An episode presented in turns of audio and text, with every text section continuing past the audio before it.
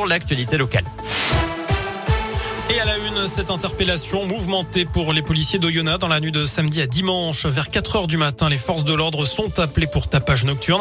L'individu se trouvant selon des témoins à sa fenêtre avec une arme. Les policiers se sont retrouvés nez à nez avec lui et ont pu l'interpeller malgré la présence d'un chien très agressif. L'arme a été saisie. Il s'agit d'une réplique d'Airsoft.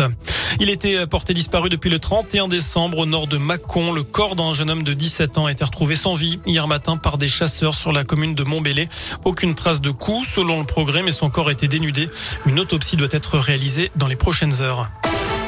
Dans l'actu régionale, direction Lyon, avec la colère d'une maman, elle va porter plainte après une très grosse frayeur samedi.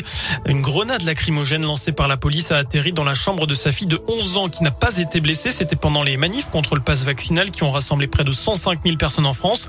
Dans ce contexte, le projet de loi débarque aujourd'hui au Sénat avec l'audition notamment cet après-midi d'Olivier Véran.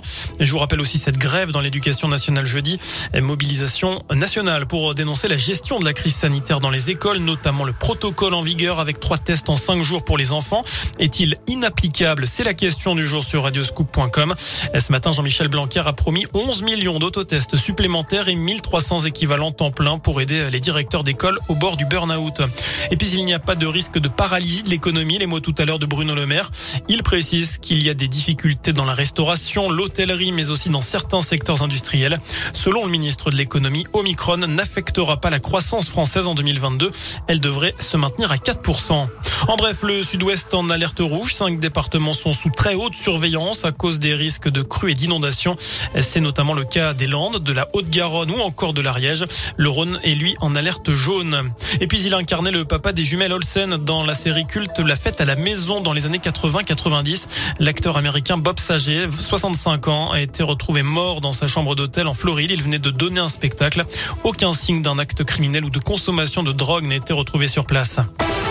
On passe au sport en tennis. Novak Djokovic pas encore tiré d'affaire. Ce matin, un juge australien a ordonné la libération du numéro 1 mondial du centre de rétention où il a été placé.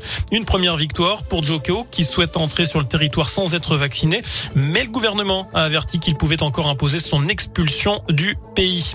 Enfin, avis aux fans de Stromae. Après plusieurs années d'absence, l'artiste belge est de retour, vous le savez, avec un nouvel album Multitude. Il a fait le buzz hier d'ailleurs en dévoilant la surprise générale, son nouveau single L'Enfer en plein JT de 20h sur TF1. Stromae qui recherche des danseurs et des danseuses pour tourner justement le clip de ce titre. Des danseurs de niveau moyen, avancé ou pro à partir de 15 ans.